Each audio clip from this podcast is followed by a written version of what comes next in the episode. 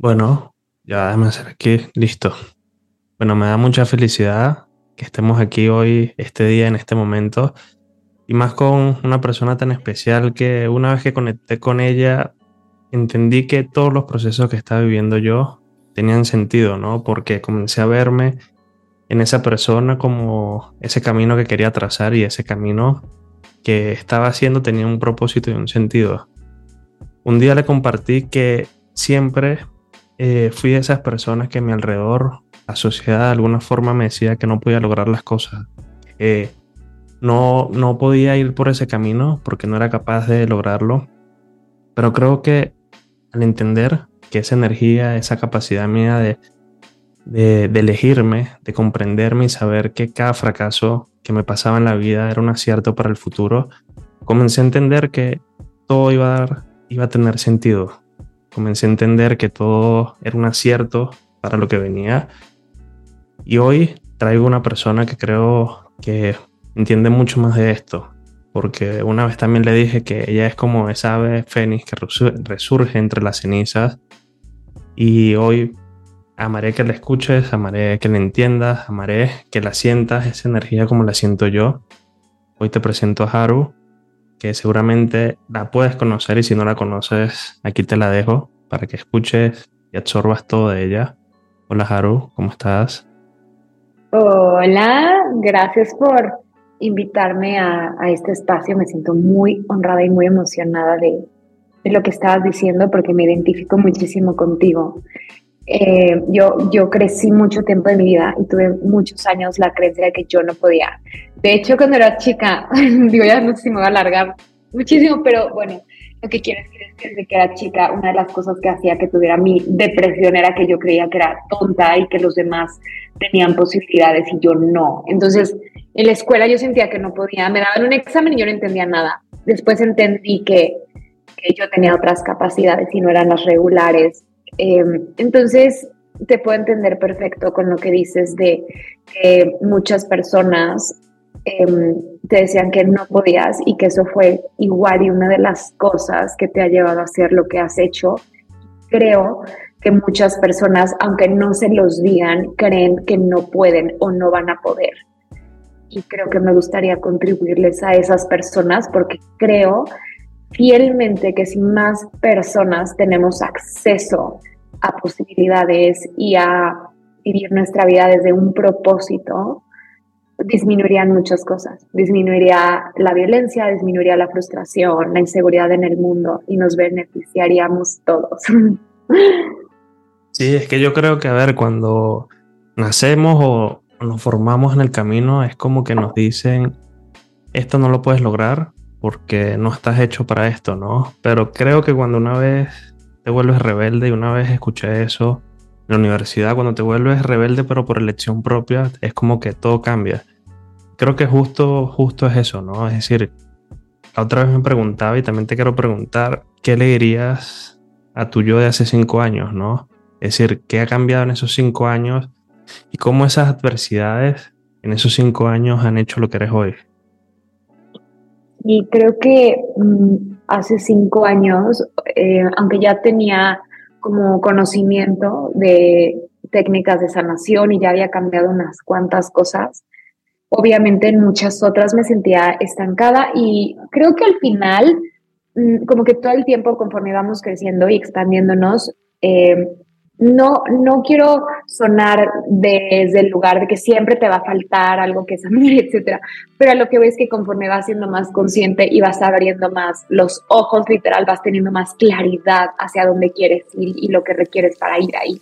Y puede que hay cosas en ti que requieras transformar para llegar a ese punto o dejar ir ciertas personas, etcétera. Entonces, em, yo lo que le diría a la Haru de hace cinco años, uno es creo que mi talón de Aquiles, en México decimos así, o sea, nuestra debilidad es que yo, yo me desespero muy rápido, ya lo he ido trabajando y cambiando, pero soy muy desesperada y yo creo que mucha gente aquí, o sea, como que yo quiero todo para mañana ya o antier.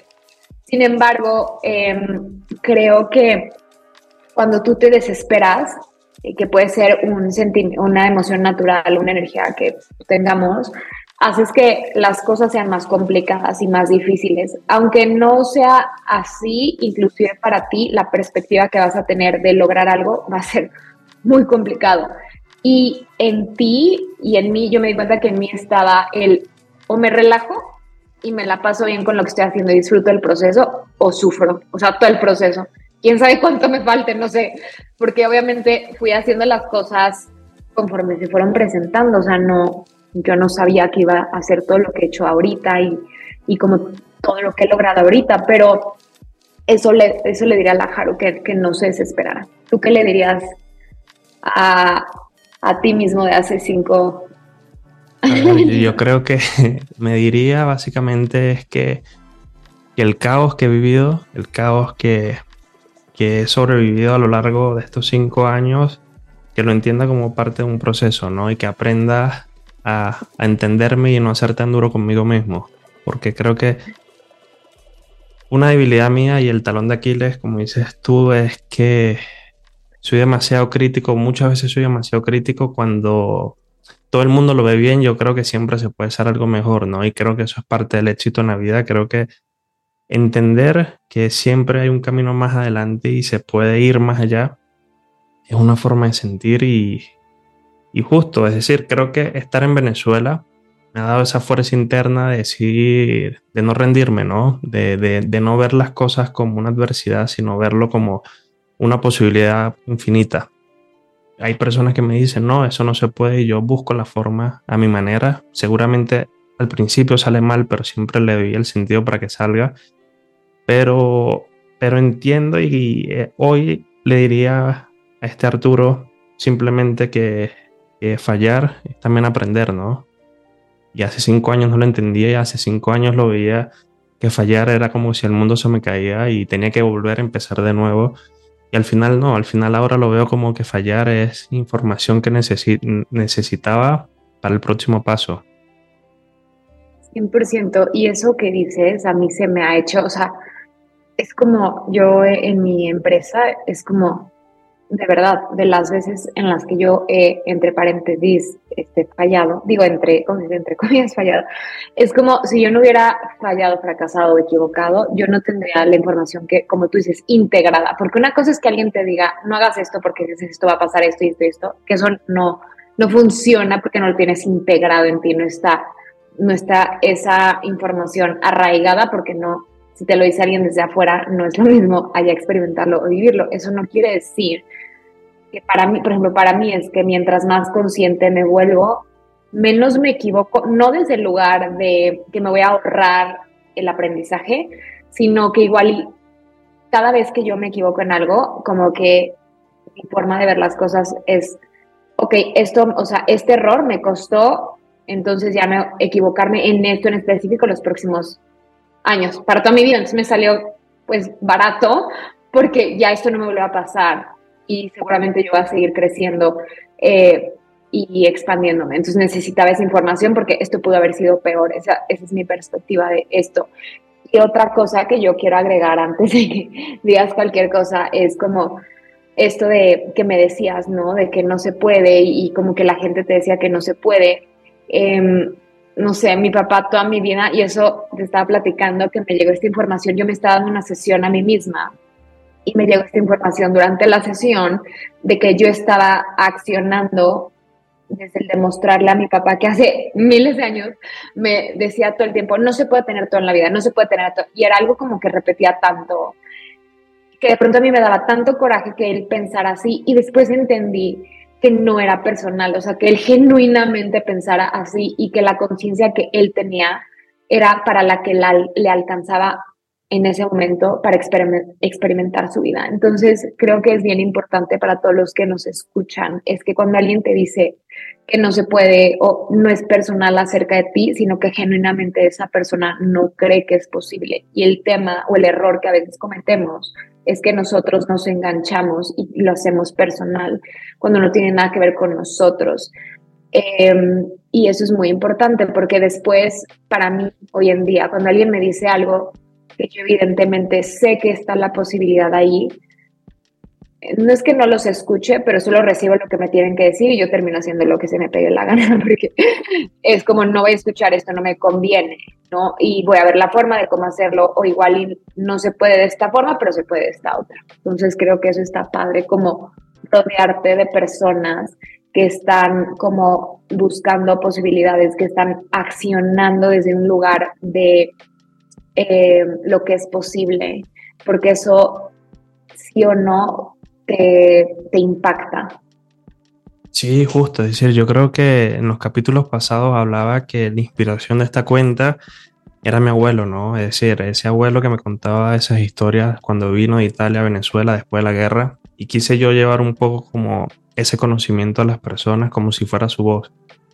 Y siempre fui esa persona, ese niño distinto al común, porque prefería estar escuchándolo a él que estar jugando, ¿no? Y creo que él siempre me decía que no importa lo que estaba soñando, que lo cumpliera y lo dibujara y lo escribiera en el caso que me gustara. Literalmente tengo un cuaderno de pequeño, bueno, de más joven, que, escribo esas historias que él me decía y me, narraba, ¿no? Pero como imaginación. Y ahí entendí que, que tenía un proceso para resurgir ante los momentos difíciles y por lo menos a mí en cada caso era entender que que era posible equivocarme, era posible cometer un error, pero no era posible quedarme en ese lugar en ese momento, ¿no? Es decir, tenía que avanzar, tenía que moverme, tenía que buscar las posibilidades. Creo que ahí es la pregunta que te quiero hacer porque me causa, me causa mucha curiosidad. Es cuál ha sido tu proceso para resurgir después de momentos difíciles o fracasos en tu vida. Sí, creo que cada, cada proceso ha sido muy diferente. El año pasado tuve como dos, así, dos muertes del ser, así les, digo yo, porque eso sentía como que me estaba muriendo y sé que suena muy dramático, pero como que es algo que, que, yo experimento mucho, porque yo cuando cambio algo, o sea, no es como que solamente cambie un 10%, es como, vamos a cambiar todo, ¿no? Entonces, creo que el proceso y, y, lo que más les puedo compartir, que más me ha ayudado en los procesos donde ya sé cómo funciona esto de que se muere y hay cosas que igual y te causan dolor. Para cada quien será diferente, ¿no? Lo que más me funcionó esta última vez fue relajarme. y sé que suena como muy este, raro, pero realmente la relajación, em, cuando tú, ok, yo siempre pongo este ejemplo, es como cuando alguien te va, te vas a vacunar, ¿no? Y entonces si pones el brazo duro y tenso te va a doler muchísimo. Que si ya sabes que te, te vas a vacunar, entonces solo relajas el brazo y como que procuras estar en paz, en calma. Yo sé que a veces puede ser muy, muy difícil, sobre todo si eres una persona que igual y no ha trabajado en sí misma, igual y se estresa demasiado y se tensa, eh, depende, ¿no? Pero de verdad es como te puedes relajar de muchas formas, puedes relajarte respirando. Algo que yo hice que me funcionó muy bien, claro, porque igual ya tenía un trabajo previo, es como ni siquiera permitía que en mi cabeza entraran cosas que me hicieran daño.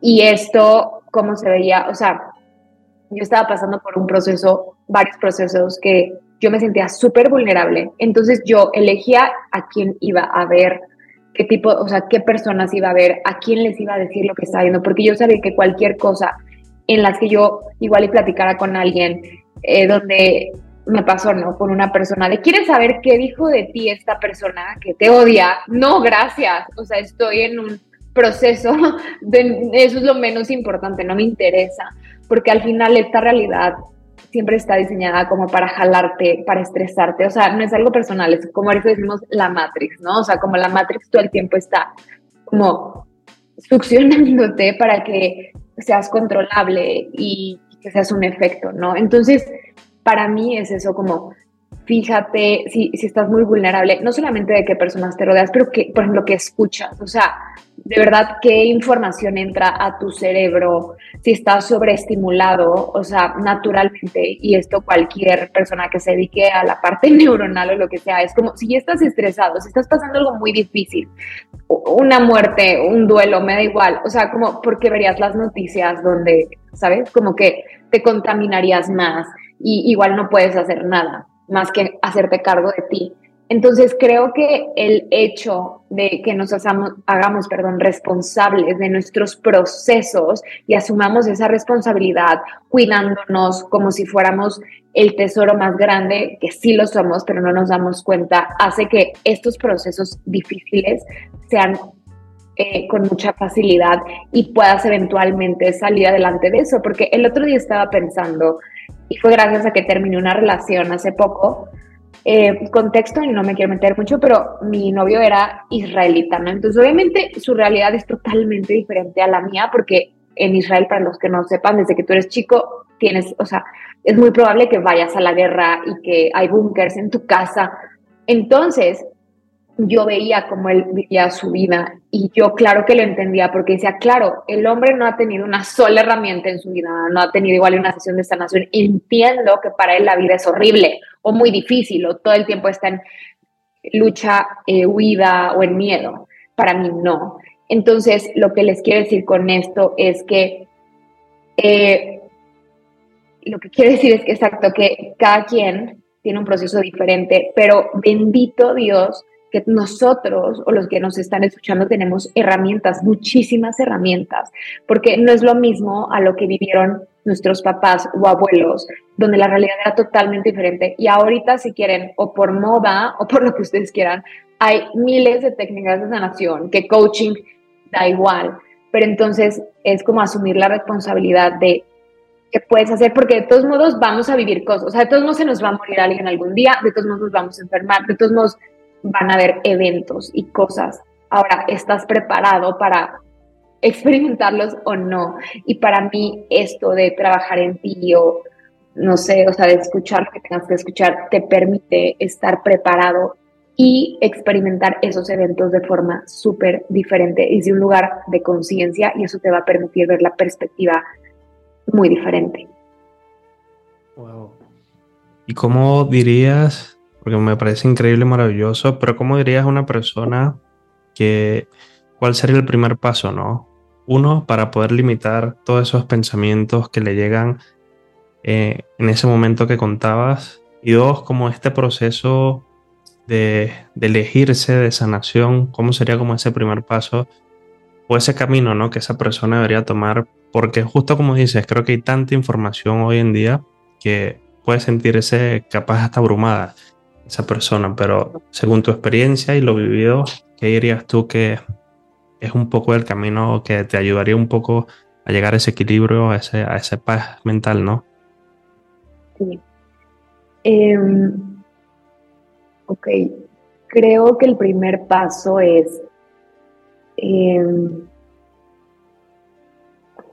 creo que la mayoría de las personas que nos dedicamos a algo como tú y yo, o es porque yo, por ejemplo, cuando yo llegué a esto, fue porque yo decía, es que la vida no puede estar así de jodida, o sea, no me, o sea, no puede ser que mi vida sea de que nazco y voy a la universidad y tengo un trabajo y tengo problemas para pagar mi tarjeta, o sea, no, tiene que haber algo más, ¿sabes? Y yo en mi ignorancia, porque no tenía idea de nada, yo en mi ignorancia fue como, debe haber algo más, o sea, como que qué, más, hay más allá. Entonces creo que el primer paso es conectar con tu... Déjame quitar el correo. Sorry. Tranquila, dale. ya. Ahora empiezo otra vez. Dale.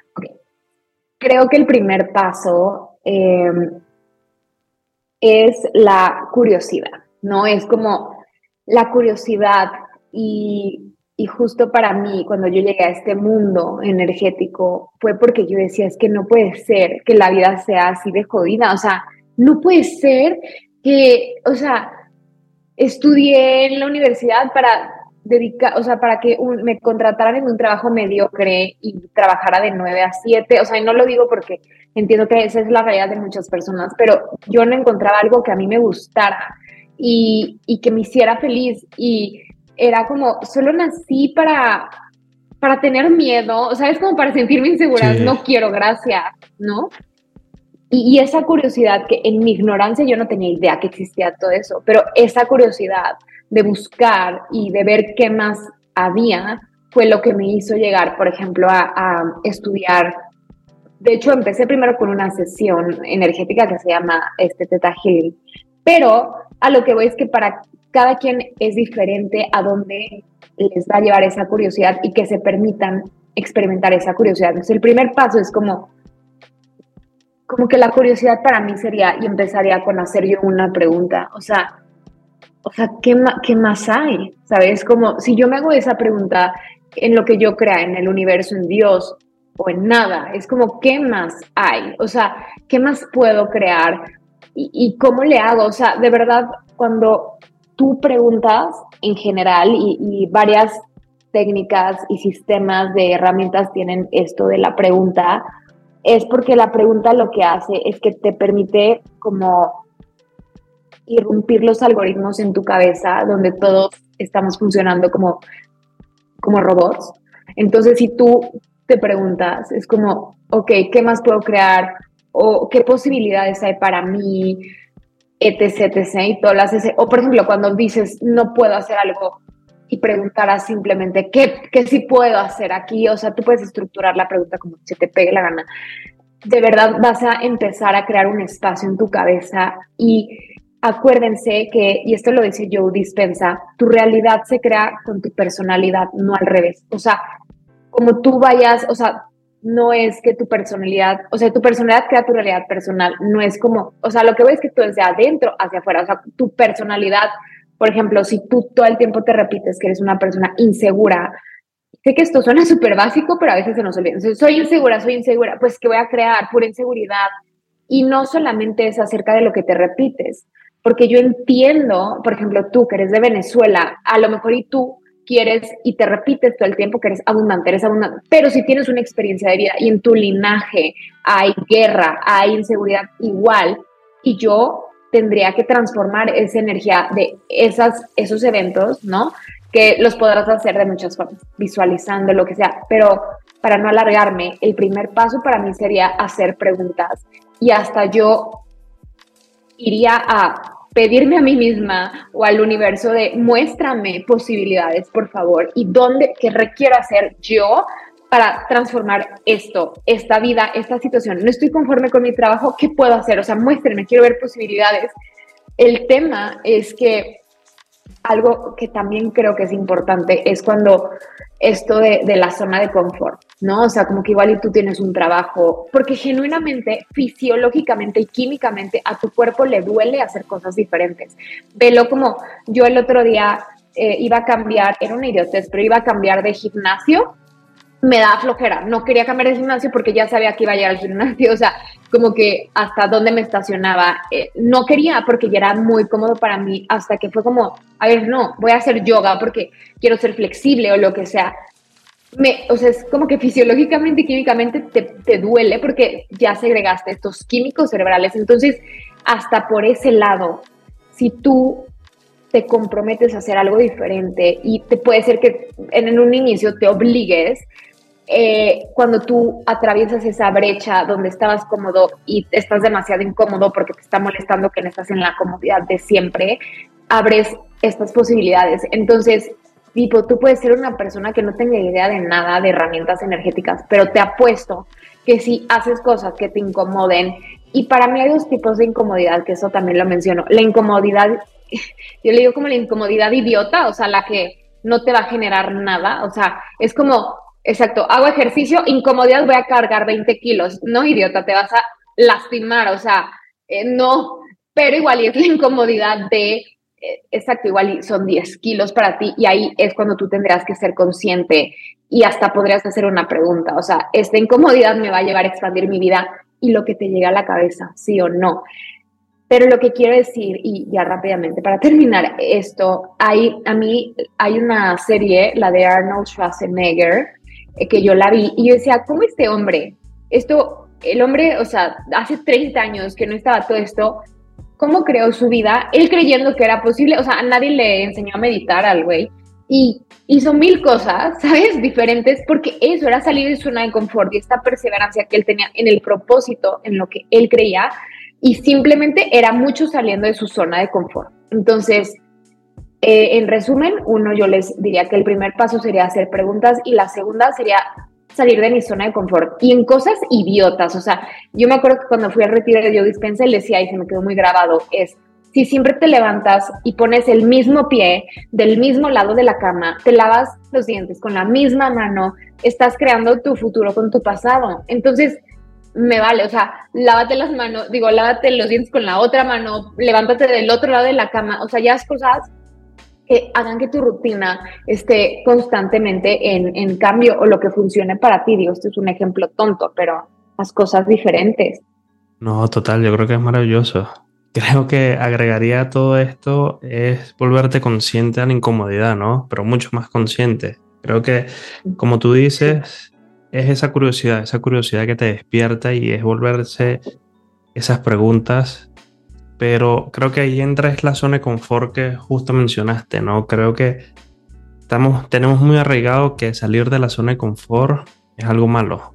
Le tenemos miedo al cambio, le tenemos miedo a qué va a pasar cuando hacemos ese cambio, le tenemos miedo a todo lo que ocurre cuando ese cambio empieza a sumarse tanto nosotros internamente como a nuestro alrededor.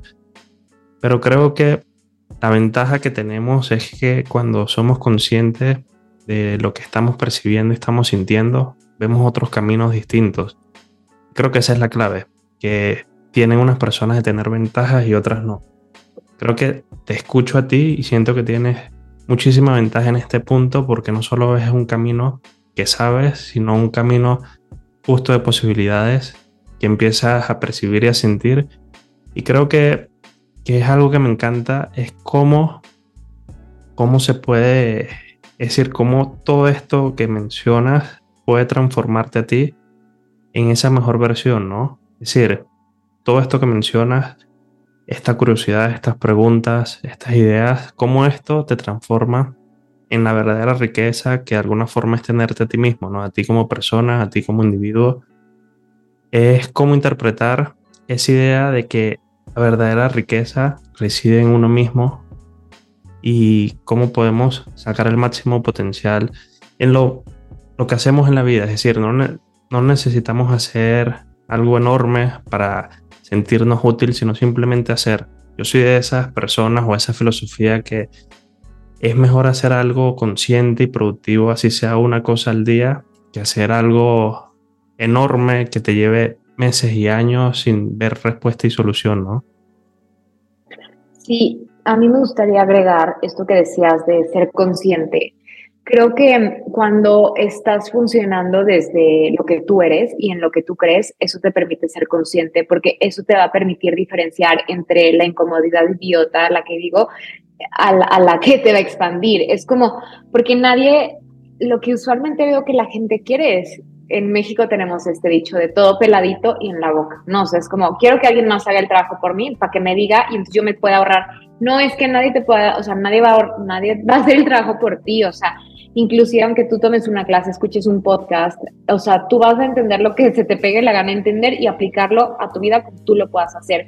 Lo que quiero decir con esto es que mientras más nos escuchemos a nosotros mismos, y yo creo que igual podría ser que cada vez es más difícil porque como tú dices, hay muchísima información allá afuera eh, que, y que además toda hace sentido, ¿sabes? Que toda la información hace sentido y, pero cuando tú te conoces, o sea, para mí sería como con las dietas, ¿no? La alimentación, es como yo recuerdo cuando estaba de moda esto del jugo de apio, y yo me acuerdo que, o sea, sí, estaba probado y no sé cuántas personas tomaban jugo de apio, entonces yo dije, voy a probar el jugo de apio porque a mí me encanta todo eso. Y yo me empecé a inflamar, ¿no? Y como que en automático dije, ah, o sea, me tomó igual y unos, unos días darme cuenta de, ah, ok, o sea, creo que el jugo de apio a mí no me cae bien. Y que hubiera, o sea, igual y si yo hubiera sido inconsciente me hubiera seguido tragando el jugo de apio, o sea, ¿sabes?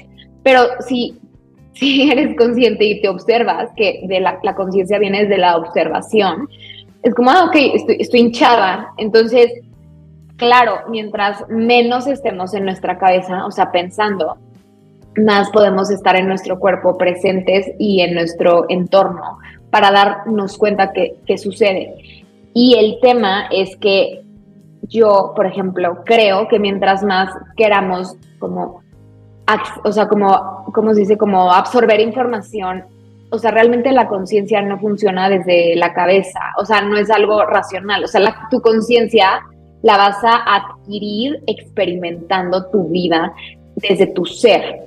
Entonces, igual yo te puedo dar información, que la información la puedes encontrar hasta en Wikipedia, pero, o sea, si tú no experimentas esa información, ahí es cuando haces el trabajo de la información que está afuera a adquirirla y ser consciente de lo que tú requieres o de lo que tú sabes, porque todos sabemos muchas cosas. O sea, yo veo que mucha gente sabe muchas cosas y no se da cuenta que sabe todo lo que sabe, ¿no? Y, pone su confianza afuera, ya sea en su profesión o en lo que estudió, que, a ver, no digo que no estudie ni nada, pero que no lo hagan desde este lugar de creer que eso es más que tú, porque todos tenemos conciencia, ah, o sea, incluida, o sea, así nos nacimos, es como lo que tú me decías de mi abuelo, o sea, me contaba cosas y, o sea, naturalmente a ti te gustaba escuchar historias, igual y lo que haces tú hoy en día es contar historias porque eso ya venía con tu alma o ser lo que sea, para lo que venías a hacer a este mundo. Entonces, solamente eso, como mientras más nos escuchemos, y es de práctica, o sea, por ejemplo, como lo del jugo de apio, o sea, es como me dio la conciencia que no era por ahí y así con todo lo demás, pero generalmente queremos que alguien haga el trabajo por nosotros, por lo que ustedes quieran y nadie lo va a hacer porque nadie más que tú vas a saber qué es lo que necesitas hasta que lo vivas. Es como cuando alguien te dice, no, no sé, igual emprender puede ser complicado. Y hasta que no estás ahí emprendiendo, o hasta que no eres mamá, no entiendes a las otras mamás en el proceso, ¿no? O sea, justo eso. Y eso se da experimentando tu vida y observándote y eligiendo algo diferente. O sea, si estás sufriendo, pues puedes elegir no sufrir de otras formas que se te pueden mostrar a ti en ese momento. Sí, yo agregaría eso que, que, a ver, no sé si yo eso lo he dicho antes, pero yo era la persona que me daba miedo hablar en público, ¿no? Es decir, me congelaba, me congelaba literalmente que no podía decir una palabra aunque lo supiera, aunque lo imaginaba, pero también me daba miedo el sentir, ¿no? El sentir y justo entra en este estado de lo que tú dices, la conciencia. Es decir, me limitaba a sentir, sentir afecto por el resto porque sentía que, que, que podía lastimar o, o siempre algo pasaba en mí, es decir, no era esa persona que era tan empático con el resto. Y cuando me di cuenta y entré en conciencia que tenía que mejorar eso, es como que empezó a cambiar todo, ¿no? Y creo que este mensaje, esta señal, que tú estés aquí, que estemos hablando de esto, es justo esa persona que, a veces se detiene ante las dudas internas de si es capaz de lograr algo, si lo que está haciendo está bien, si lo que está haciendo es suficiente. Yo creo que justo sí, ¿no? Porque cuando tú y yo empezamos, creo que no teníamos casi ni idea de lo que hoy somos y, y creo que esa es parte de la clave de la vida, ¿no? Que todas las enseñanzas y todas las debilidades en algún momento se van a volver fortalezas. Y una vez que se vuelven fortalezas, es justo como esa pregunta que tú dices, ¿no? ¿Qué más es posible? Y a partir de ahí, es justo eso, ¿no? ¿Qué más es posible en todo lo que es tu vida hoy en día? ¿Hacia dónde vas? Y hacia dónde quieres ir, ¿no? Con todo lo que estás sintiendo, viviendo, percibiendo en el mundo, ¿qué más es posible para ti? me, me encanta eh, esto que me, preguntas. Para mí, o sea, es increíble porque quiero decir antes que, o sea, cuando yo me empecé a dedicar a esto, yo pensé que la única posibilidad que existía, porque en ese momento era lo único que veía, era dedicarme a dar sesiones uno a uno. O sea, como de voy a dar sesión de, de healing o lo que sea, conforme fui avanzando y experimentando mi vida, como lo que acabas de decir, fue como, ah, no, mira, también puedo dar clases. Y después fue como, ah, no, mira, pero también puedo dar certificaciones y también puedo eh, hacer un audiolibro y también puedo hacer, o sea, como que la vida te va mostrando siempre y cuando lo que tú acabas de decir, que se me hizo muy valioso, que te diste cuenta y eso permitió que hicieras el espacio para cambiarlo. Porque la conciencia como funciona es un poco como lo del alcohólico, que el alcohólico no puede cambiar su alcoholismo si no se da cuenta que es alcohólico, porque pues no, ¿no? Es lo mismo aquí, el, el 50% de algo para que cambies, que tú ya lo viste. Ahora el 50 otro por ciento es que elijas cambiarlo. Entonces, eso, y para mí, si yo me pregunto a dónde quiero ir y qué más es posible para mí, es, em, yo quiero fortalecer, me di cuenta que una de las cosas em, que, que son como una debilidad en todos estos temas energéticos y como que es algo tan nuevo que no está tan regulado, ¿no? O sea, como que cualquiera que tome una clase, curso, lo que sea, te puede dar una clase, curso, o sea, que está, que está bien, o sea, cada quien haga y estar en el proceso que requiera.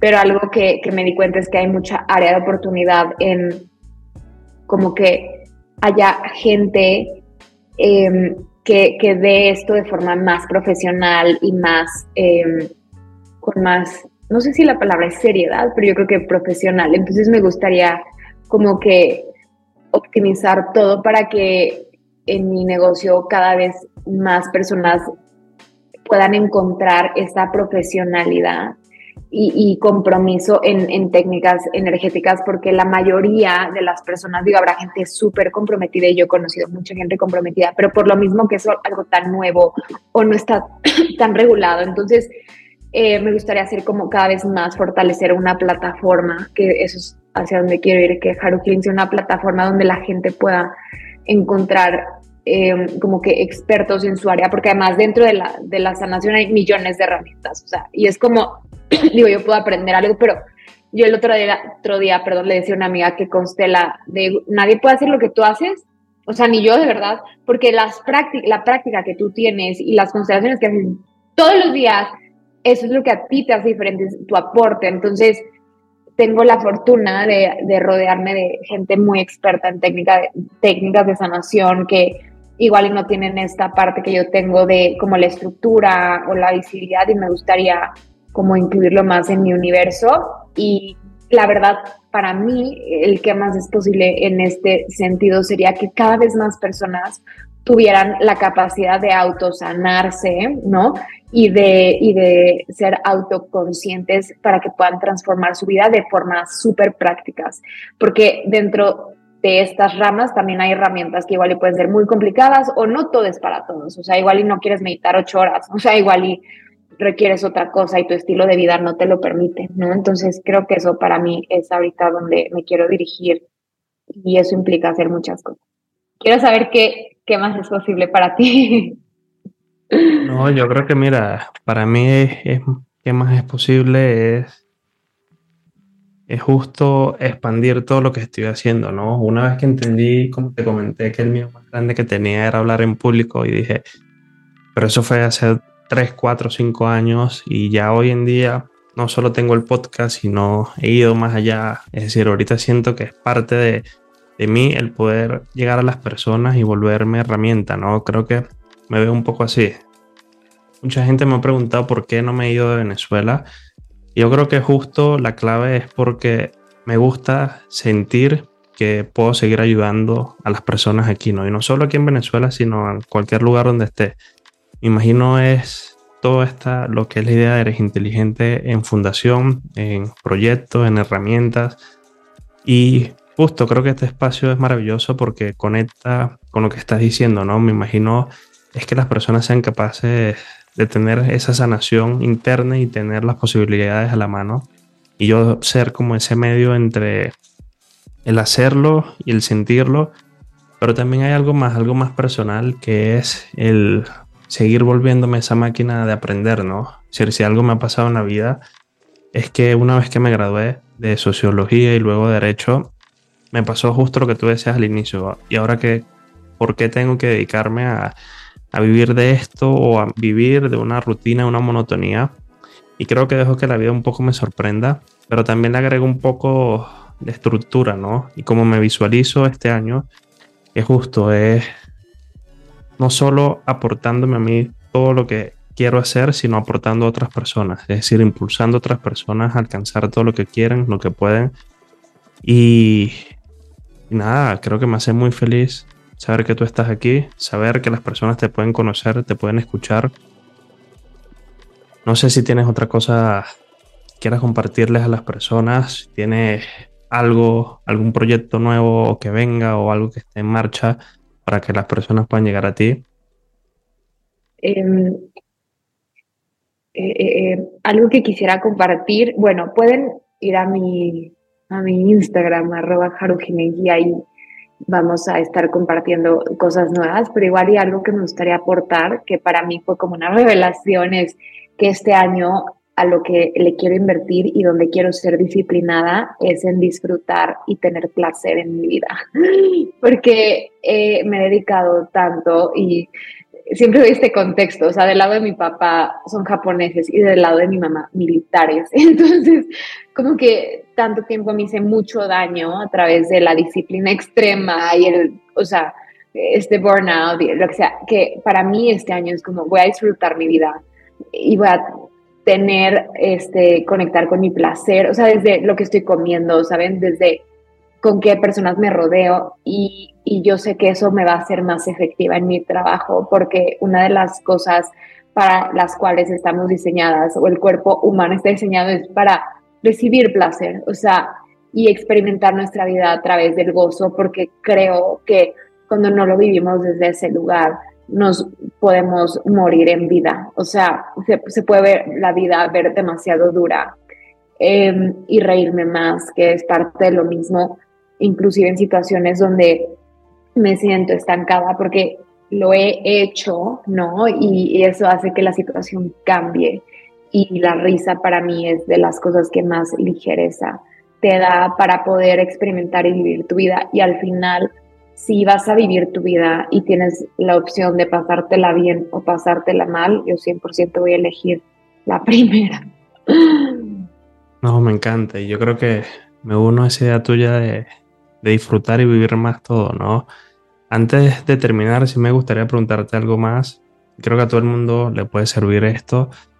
Es si pudieses como crear o decir un poco esta rutina para ganarle un poco a tu día, a la mañana, ¿cómo sería, no? Es decir, esa persona que se despierta, ¿cuál sería como ese paso a paso que siempre repito yo que ese paso a paso que digas tú no significa que al resto le va a servir, pero sí sirve como una guía, ¿no? Una guía para que la persona pueda entender qué te hace a ti conectar contigo, con la naturaleza, con tu esencia, con tu alma y cómo eso puede ayudar a la persona, sí, a sentir esa plenitud en su día.